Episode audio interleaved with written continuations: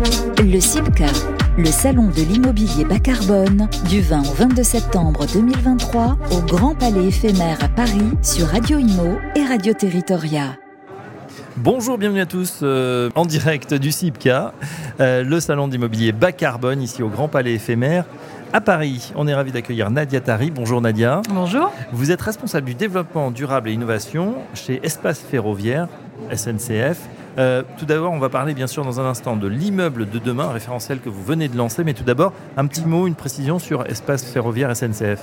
Oui, Espace Ferroviaire, euh, c'est en fait la filiale aménagement et euh, développement immobilier. au sein de SNCF Immobilier. Donc, on vient finalement, au sein d'Espace Ferroviaire, transformer les fonciers inutilisés pour développer des quartiers urbains durables et donc s'inscrire aussi dans l'immobilier durable. Voilà, il y a effectivement euh, SNCF euh, euh, Immobilier qui, qui représente bah, voilà, des dizaines, peut-être de millions même de, mètres carrés, en tout cas de... 8 millions de mètres carrés. À aménager, hein, c'est ça. Donc il y a beaucoup de choses à faire. Et là, vous venez de lancer effectivement bah, un dispositif qui s'appelle Immeuble de demain. à quoi il correspond et est-ce que vous pouvez nous donner les, voilà, les lignes directrices de ce projet? Oui, tout à fait. déjà, à l'origine d'Immeuble de demain, on a, on a finalement développé euh, depuis 2015, euh, ou tout défini plutôt des orientations euh, autour du, quartier et du quartier durable. Hein.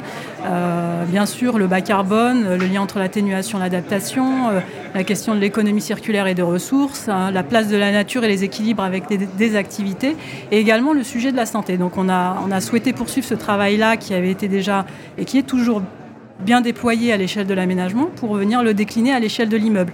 Qu'on retrouve complètement les codes en fait du quartier et de l'aménagement à l'échelle de l'immeuble et que l'immeuble soit lui-même contributeur. Alors d'un point de vue environnemental, avec le sujet du carbone, comme je le disais, ou l'économie circulaire, mais aussi du point de vue des usages, euh, euh, de la perception aussi qu'on peut avoir à un moment de cet immeuble et de son insertion en fait dans le, dans, dans le quartier. Bien sûr, alors vous parlez d'un bâtiment frugal et low-tech euh, qui offre des capacités de résilience d'adaptation, notamment face au changement climatique. C'est intéressant d'avoir un bâtiment frugal, euh, low-tech. C'est vrai qu'on pourrait imaginer un, immeuble de demain, je sais pas, hyper connecté avec plein de choses. On voit qu'au contraire, on fait attention à l'énergie, on fait attention aux usages de plus en, de plus, en plus et à l'habitabilité. Tout à fait. D'ailleurs, euh, avant d'arriver au sujet de l'immeuble, il, il, y a forcément une réflexion qui est amorcée à l'échelle de l'aménagement à travers le parti pris euh, d'aménagement euh, en traitant la question du bioclimatisme. Ça, c'est le premier volet. Et ensuite, en poursuivant la réflexion autour de l'éco-conception et euh, de la manière dont on va ensuite pouvoir exploiter les potentialités euh, du site de manière, de manière assez, assez globale. Alors je reviens sur le, premier mot parce que tout le monde n'est pas spécialiste. Bioclimatisme, ça veut dire que le parti pris, c'est quoi? C'est se dire demain, dans une trajectoire à plus 2, plus 3, plus 4 degrés, il fera de plus en plus chaud. Il faut penser bien évidemment au confort d'hiver, mais peut-être surtout au confort d'été. Absolument, il faut aussi penser au confort d'été.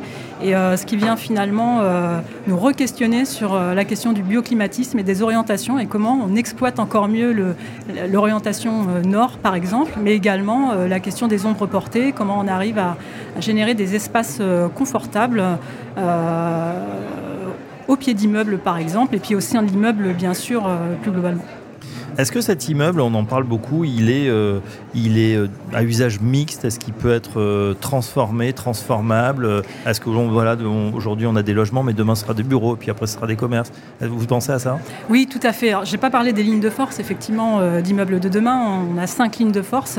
L'insertion dans le quartier, notamment, la question de la trajectoire 2030 du carbone et l'économie circulaire. Et c'est là où j'en viens en fait à, à, ce, à, cette, à, à votre question, où effectivement intègre le sujet de la transformabilité, alors de réversibilité comme aujourd'hui on, peut aujourd'hui la faire sur l'un de, des immeubles messagers qui est dans le 12e, hein, sur une réversibilité bureau-logement, mais également sur de la modularité.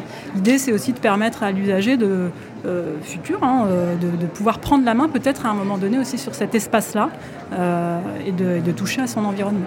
Et puis il y a d'autres lignes de force, donc attractivité, plus d'interactivité de, de services et puis, nouveaux concepts, qu'est-ce que c'est les, nouveaux concepts, partenariats et prospectives?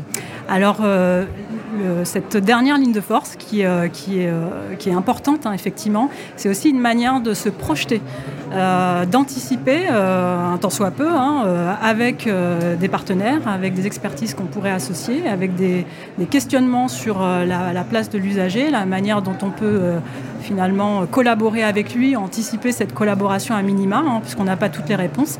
Mais c'est vraiment une manière de se dire, bien sûr, on fait tous le constat des impacts du changement climatique, mais il faut qu'on arrive aussi à se projeter.